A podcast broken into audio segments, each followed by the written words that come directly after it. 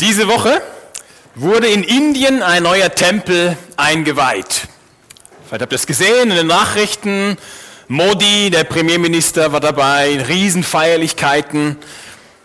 Er ist zwar noch nicht ganz fertig gebaut, aber der Moment war günstig anscheinend auch vor den Wahlen, äh, diesen Tempel dann einzuweihen oder vor dem Einstieg in den Wahlkampf. Jetzt, dass dort dieses Gebäude eingeweiht wurde und noch nicht ganz fertig ist, das ist ganz ähnlich wie bei uns. Wir beziehen in zwei Wochen unser neues Kirchengebäude und außenrum so die Umgebungsarbeiten und die Fassade wird noch nicht ganz fertig sein. Es gibt doch ein paar große Unterschiede zwischen diesem indischen Tempel und äh, unserem Gebäude in Wipkingen. Äh, die Baukosten betragen bei uns doch einiges weniger als 140 Millionen Dollar. Und die Eröffnung wird bei uns vermutlich nicht von 10.000 Polizisten begleitet werden. Aber auch wir werden uns richtig freuen oder tun das jetzt schon, weil endlich ein großes Projekt zu seinem Abschluss kommt. Doch, so wichtig dieses Gebäude auch ist, es ist nicht alles. Der wahre Tempel ist etwas anderes und das schauen wir uns heute genauer an.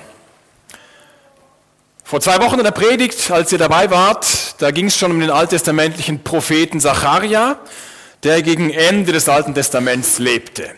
Also das Alte Testament ist ja ungefähr drei Viertel unserer Bibel und so ganz am Ende dieser drei Viertel ist dann der Prophet Zacharia, kurz vor Ende des Alten Testaments. Er war live dabei, als die Juden zurück durften aus der Gefangenschaft in Babylon Sie durften nach Hause zurück in ihr Land und durften sogar in Jerusalem den Tempel wieder aufbauen. Aber noch bevor dieser Tempel dann fertig wurde, von Zacharia so ein bisschen motiviert und angestoßen, dass sie weiterbauen und den Tempel fertig machen, noch bevor der fertig war, da spricht dieser Zacharia schon von einem anderen, nämlich dem wahren Tempel. Zacharia 6 ab Vers 9 folgendes, ist folgendes zu lesen. Und des Herrn Wort geschah zu mir. Nimm von den Weggeführten, von Heldai und von Tobia und von Jedaja, die von Babel gekommen sind, und geh an diesem selben Tag ins Haus Josias, des Sohnes Zephanias. Nimm von ihnen Silber und Gold und mache Kronen und kröne das Haupt Jeschuas, des hohen Priesters, des Sohnes Jozadaks. Und sprich zu ihm, so spricht der Herr Zebaoth, siehe, es ist ein Mann, der heißt Spross. Denn unter ihm wird sprossen und er wird bauen des Herrn Tempel. Ja, den Tempel des Herrn wird er bauen und er wird herrlich geschmückt sein und wird sitzen und herrschen auf seinem Thron. Und ein Priester wird sein zu seiner Rechten und es wird Friede sein zwischen den beiden. Und die Kronen sollen zum Andenken an Heldai, Tobia, Jedaja und den Sohn Zephanias im Tempel des Herrn bleiben. Und es werden kommen von ferne, die am Tempel des Herrn bauen werden. Da werdet ihr erkennen, dass mich der Herr Zebaoth zu euch gesandt hat. Und das soll geschehen, wenn ihr gehorchen werdet der Stimme des Herrn, eures Gottes.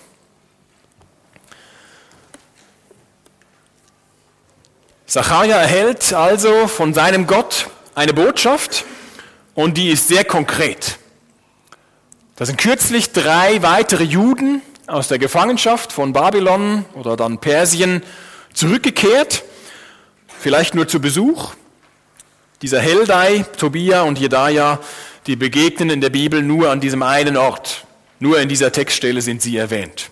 Genauso dieser Josia, bei dem sie wohl wohnen können. Jetzt diese drei, die zurückkommen, den langen Weg zurück in die alte Heimat, die haben was dabei. Die haben Silber und Gold dabei, mit dem sie vermutlich ihre Landsleute dann in Jerusalem irgendwie unterstützen wollen bei ihrem Lebensunterhalt oder bei dem, was sie gerade machen. Jetzt soll der Zacharia, der Prophet, zu ihnen gehen und Gott beauftragt ihn, nimm von ihnen Silber und Gold und mache Kronen. In manchen Bibelübersetzungen, wenn ihr eine andere habt, steht dort, mache eine Krone. Eigentlich steht der Plural dort, mache Kronen. Jetzt eigentlich, wenn es um eine Krone geht oder um eben Kronen, man braucht nur eine. Oder? Es gibt nur einen König, es gibt nicht zwei oder fünf oder sieben Könige. Und vermutlich war das hier so, äh, man sieht das später im Text, dass nur eine Krone auf einem Kopf landet. Also es geht vermutlich wirklich nur um eine Krone, die der Sacharja herstellen soll. Und vielleicht war das so, dass er dieses Silber und Gold so angeordnet hat, dass es aussah wie zwei Kronen in einer. Das ist so eine Erklärung. Es geht vermutlich nur um eine Krone. Und klar ist eben, eine Krone ist bestimmt für einen König. Den hatten die Juden zu der Zeit aber nicht. Zerubabel war eine wichtige Figur bei diesem Tempelbau in dieser Zeit, in, den, in der Juden waren da, so um 520 vor Christus. Zerubabel war aber nicht der König. Er war der Statthalter oder der Stadtpräsident. Und dann kommt mal dieser Zerubabel hier nach vorne, ähm, so die moderne Version von diesem Zerubabel. Er war auch noch ein Nachkomme von König David. Das heißt, das naheliegendste wäre jetzt gewesen, wenn es schon diesen Zerubabel gab und wenn Zacharia eine Krone herstellen soll und er der politische Führer ist, dass jetzt er diese Krone erhält. Aber im Text steht das verblüffend jetzt, dass eben nicht er die Krone erhält, sondern das Unerwartete steht dort, Gott sagt, kröne das Haupt Jeschuas, des hohen Priesters. Also leider geht Zerubabel leer aus, sorry, und ein anderer erhält die Krone. Wir machen jetzt einfach mal dich hier zu dem, zu dem äh, hohen Priester und du erhältst die Krone. Also ein anderer, eben nicht der Zerubabel erhält die Krone. Das ist eigentlich erstaunlich, weil der hohe Priester, der eben der religiöse Leiter war, der soll der König werden. Das gab es noch nie. Das war im System damals nicht vorgesehen. Eigentlich gab es strikt die Gewaltenteilung, dass auf der einen Seite eben der König oder der Statthalter war, der für die politischen Sachen zu, zu ordnen hatte, die zu ordnen hatte. Und auf der anderen Seite der Priester, der höchste Priester, der für die religiösen Angelegenheiten zuständig war. Und das mit dieser Gewaltenteilung, das zieht sich ja eigentlich durch. Und wenn später, auch äh, dann zu mittelalterlichen Zeiten, Kirche und Staat zu eng verbunden waren, dann kam das selten schlau heraus. Warum dann also hier? Wenn wir weiter lesen, sehen wir, dass es eigentlich gar nicht um diesen Priester Jeshua geht. Und auch, dass er die Krone gar nicht behalten darf. Nicht die ganze Zeit aufsetz, äh, aufbehalten muss. Auch er darf die Krone nicht behalten, sondern sie wird im Tempel deponiert. Diese Krönung, die hat eine symbolische Realität oder verdeutlicht eine symbolische Realität. Das machen auch andere Propheten so. Die sind ja manchmal nicht so leicht zu verstehen, die Propheten im Alten Testament. Aber häufig haben sie wie so ein Element drin von einem kurzen Vergleich, einem Bild, einem Symbol, fast schon einem, einer kurzen Theaterszene, um den Leuten etwas zu zeigen. Und das ist bei uns genauso, dass wenn wir nur Worte hören, dann können wir das manchmal nicht so leicht behalten sondern wir und, und Kinder erst recht lernen viel mehr, wenn sie auch etwas sehen können und wenn sie vielleicht den Videoclip noch haben, wenn sie selber etwas machen können, wenn sie live vor Augen noch etwas haben. Jetzt, welche Botschaft steckte hinter dieser symbolischen Krone? Die nächsten Verse verraten es. Der Prophet Zacharia soll nämlich sprechen, äh, reden zu diesem Priester, zu dem Jeshua und soll ihm erklären, so spricht der Herr Zebaoth, siehe, es ist ein Mann, der heißt Spross, denn unter ihm wird sprossen. Also der Prophet sagt nicht, also du jetzt, Jeshua, du hoher Priester, du bist dieser wichtige Mann, von dem ich hier rede. Nein, er sagt, es geht um einen anderen. Es ist ein Mann. Das bist nicht du, das ist ein anderer. Ein Spross ist wie so eine junge Pflanze, die gerade den Erdboden durchbrochen hat und das steht für, für einen Neuanfang oder für eine Hoffnung, die neu aufkeimt, dass was Neues entsteht. Schon früher hatte Gott in ähnlicher Weise geredet durch den Propheten Zacharia, Kapitel 3. Höre nun, Jeschua, du hoher Priester, du und deine Brüder, die vor dir sitzen, sind miteinander ein Zeichen, denn siehe, ich will meinen Knecht, den Spross, kommen lassen. Die Krone deutet also auf einen König hin, auf einen besonderen Herrscher. Und der wird in Kapitel 6 dann eben näher beschrieben. Er wird herrlich geschmückt sein. Er wird sitzen und herrschen auf seinem Thron. Wenn wir beim Propheten Jeremia nachlesen, dann gibt es diese gleiche Kombination zwischen diesem Spross, diesem Ausdruck, und dem König. Siehe, Tage kommen, spricht der Herr, da werde ich dem David einen gerechten Spross erwecken. Der wird als König regieren und verständig handeln und Recht und Gerechtigkeit im Land üben.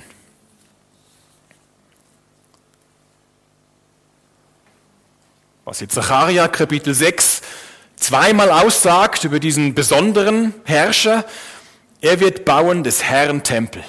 Ja, er wird den Tempel des Herrn bauen. Jetzt während er das sagt, waren die Juden ja gerade dabei, ihren Tempel, der zerstört worden war, wieder aufzubauen. Vor zwei Wochen haben wir gesehen, dass Gott dem Zerubabel versprochen hatte, du wirst ihn fertigstellen. Und darum meinen manche ja, dass es hier doch um den Zerubabel geht. Wenn es darum geht, sie bauen, hier wird gesagt, er wird ihn bauen und es wird einen König geben, dann ist hier doch dieser Zerubabel gemeint. Aber wir haben gesehen, er ist ja gerade nicht der, der die Krone erhält. Das heißt, der Tempel ist noch nicht fertig, so wie bei uns. Und schon wird über einen anderen Tempel geredet, so wie bei uns. Es geht letzten Endes nicht um das Gebäude, es geht um den wahren Tempel. Jetzt hat und hatte dieser Tempel, der jüdische Tempel in Jerusalem, schon immer eine bewegte Geschichte. Und es setzte sich fort in der Geschichte. Mal wurde er von den Feinden der Juden entweiht, auf grausame Art und Weise für ihr religiöses Empfinden. Und dann, als die Juden wieder mehr das Sagen hatten, haben sie ihren Tempel wieder geweiht. Chanukka kommt daher, das Fest, als sie den Tempel wieder neu einweihten, so um 160 vor Christus. Im Neuen Testament sehen wir, dass das jüdische Leben sich um den Tempel herum abspielt. Jesus und die Jünger sind im Tempel immer wieder unterwegs, die Apostel sind im Tempel nachher unterwegs. Und wir lesen im Neuen Testament eben von einer Begebenheit zu Lebzeiten von Jesus, die in allen vier Evangelien beschrieben wird. Wir sehen ja diese vier Perspektiven, Matthäus, Markus, Lukas, Johannes, die schreiben über das Leben von Jesus jeder so aus einem anderen Blickwinkel. Und sie schreiben nicht jeder alles, was es von Jesus zu sagen gäbe. Sie wählen ihr Material bewusst aus. Aber dieses eine, das schreiben alle. Dass Jesus in den Tempel geht und wütend wird und die Händler, die dort sind und die Geldwechsler hinaustreibt aus dem Tempel. Johannes erzählt, wie es dort weiterging. Die führenden Männer des jüdischen Volkes stellten Jesus zur Rede. Kannst du uns mit einem Wunder beweisen, dass du das Recht hast, so zu handeln? Jesus gab ihnen zur Antwort, reiß diesen Tempel ab und ich werde ihn in drei Tagen wieder aufbauen. Wie? entgegneten sie. 46 Jahre lang wurde an diesem Tempel gebaut und du willst ihn in drei Tagen wieder aufbauen? Doch Jesus hatte mit dem Tempel seinen eigenen Körper gemeint. Jesus ist der wahre Tempel. Jesus ist der wahre Tempel. Menschen heutzutage, auch wenn sie mit Religion und Glaube vielleicht wenig zu tun haben, es ist doch immer wieder der Fall, dass Menschen einen, ein Gebäude, ein Kirchengebäude aufsuchen oder einen Dom oder eine Kathedrale aufsuchen. Was suchen Menschen von heute dort, wenn sie ein Kirchengebäude besuchen. Ich denke, eine Sache, die sie suchen, ist Ruhe. Ruhe. Sie öffnen die Tür und kommen aus dem lärmigen und stressigen Alltag und wünschen sich einen kurzen Moment der Ruhe. Jesus sagt dazu, kommt alle her zu mir, die ihr müde seid und schwere Lasten tragt, ich will euch Ruhe schenken. Nehmt mein Joch auf euch, ich will euch lehren, denn ich bin demütig und freundlich, und eure Seele wird bei mir zur Ruhe kommen.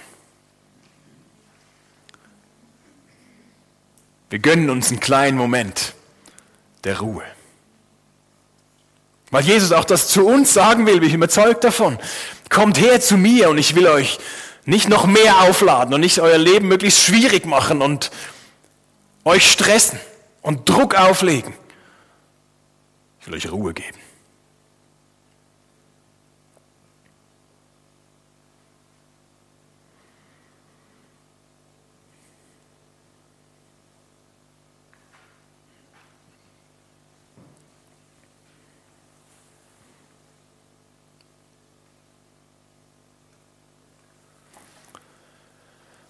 Wenn andere eine Kirche aufsuchen, dann gehen sie vielleicht dorthin, weil sie die Verbindung zu Gott irgendwie suchen. Der Epheserbrief sagt dazu, aber nun gehört ihr Christus Jesus. Ihr wart fern von Gott, doch nun seid ihr ihm nahe durch das Blut seines Sohnes. Das ist der eigentliche Sinn des Tempels, die Verbindung zu Gott herstellen. Und deshalb zielen diese Worte aus dem Propheten Zacharia auf Jesus hin. Jesus ist dieser Spross, der einen Neuanfang bringt, in dem das Reich Gottes einläutet. Er ist der besondere Herrscher. Jesus ist der wahre König. Er ist kein egoistischer Herrscher, der so, sobald er mal an der Macht ist, sein Volk ausbeutet und mit Terror seine Macht sichert. Eins jedoch sehen wir bereits, er selbst, Jesus, der für eine kurze Zeit geringer war als die Engel, ist jetzt aufgrund seines Leidens und Sterbens mit Herrlichkeit und Ehre gekrönt. Denn er hatte den Tod auf sich genommen, damit durch Gottes Gnade allen Menschen der Weg zur Rettung offen steht. Wer sich Jesus anvertraut, ist mit Gott versöhnt. Für alle Zeit. Er vergibt Sünden. Alle. So gnädig ist er.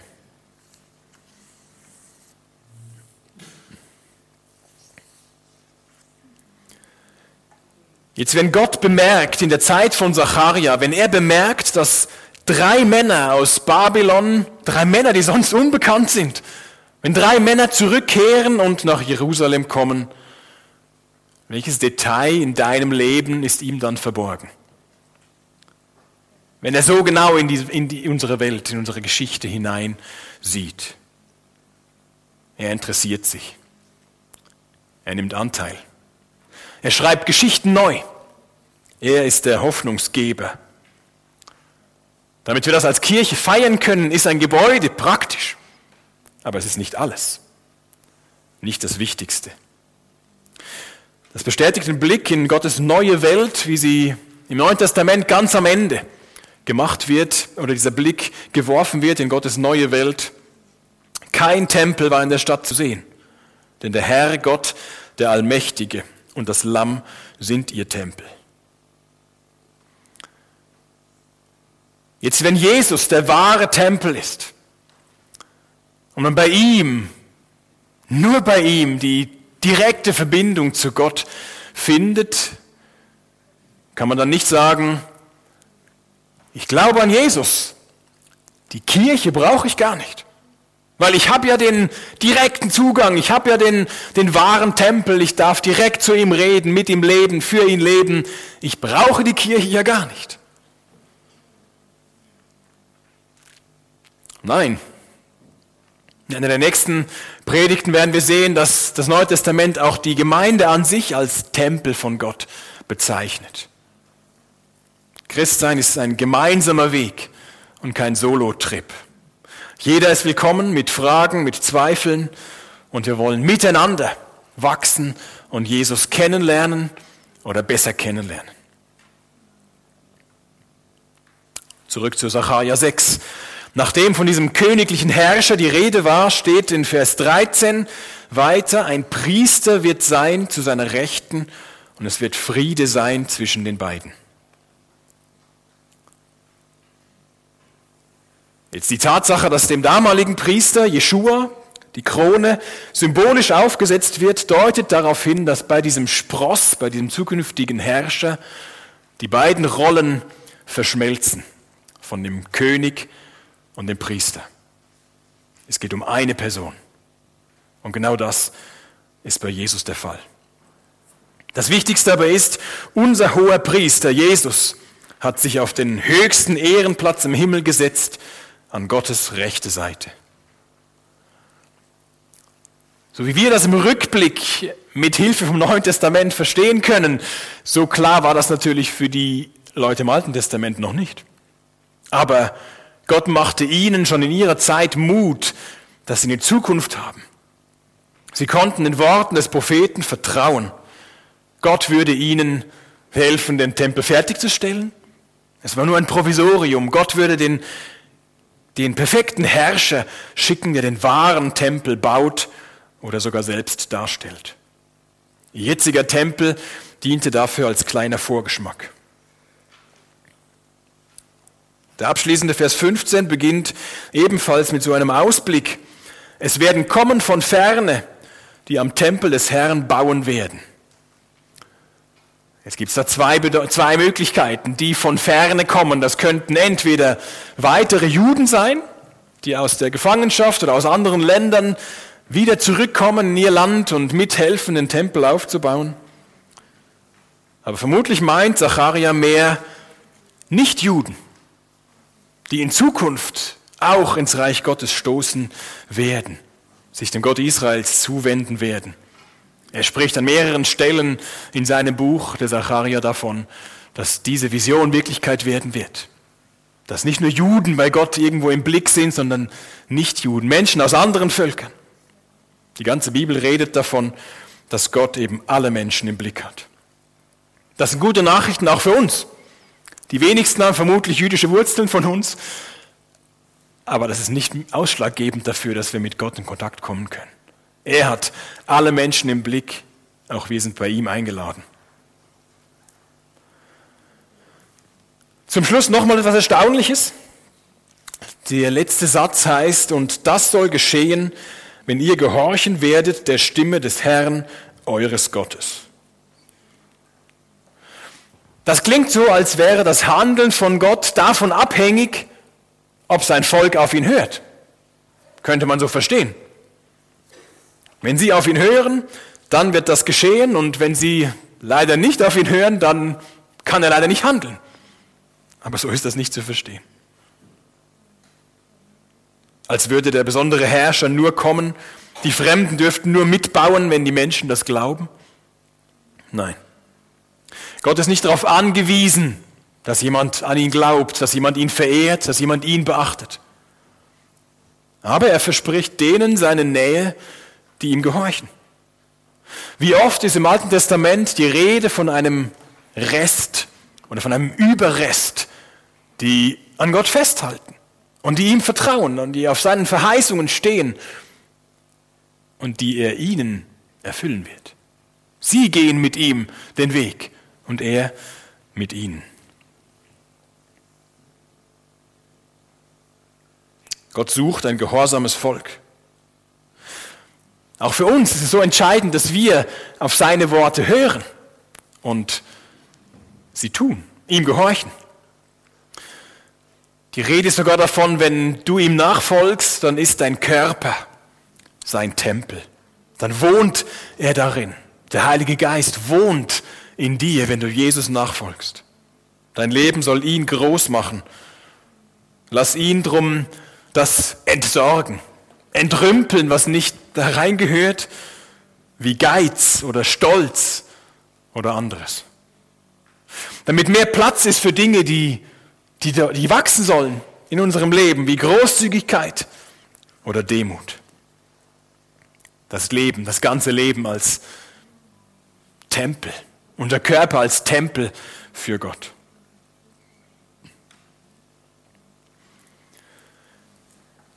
Jetzt wird die Eröffnung von unserem Umbau es vermutlich nicht in die Schlagzeilen schaffen wie der Tempel in Indien, das macht auch gar nichts. Viel wichtiger ist der wahre Tempel. Jesus, der wahre Tempel. Mit Jesus hat Gott seine Versprechen aus Zacharia und so vielen anderen Stellen im Alten Testament erfüllt. Bei Jesus finden wir wahre Ruhe und die lebensnotwendige Verbindung zu unserem Gott. Er ist und bleibt der König für alle Zeit, der nicht die Krone mal kurz symbolisch aufgesetzt bekommt und dann leider wieder wegbekommen, äh, weggenommen bekommt, sondern er ist der wahre König. Er ist der wahre Tempel. Und er hat es verdient, dass wir ihm folgen, nicht so ein bisschen, sondern mit unserem ganzen Leben. Als Einzelne und als ganze Kirche. Ihm nachfolgen. Ob das hier ist, ob das dort ist, wo wir leben, dort ist, wo wir arbeiten, dort ist, wo wir in Zukunft Gottesdienst feiern werden. Dass Menschen etwas davon uns abspüren können. Nicht wir sind die großen Helden, sondern wir haben den gefunden, der der wahre Tempel, der wahre König und der wahre Held unseres Lebens ist. Ihn wollen wir gemeinsam ehren und groß machen.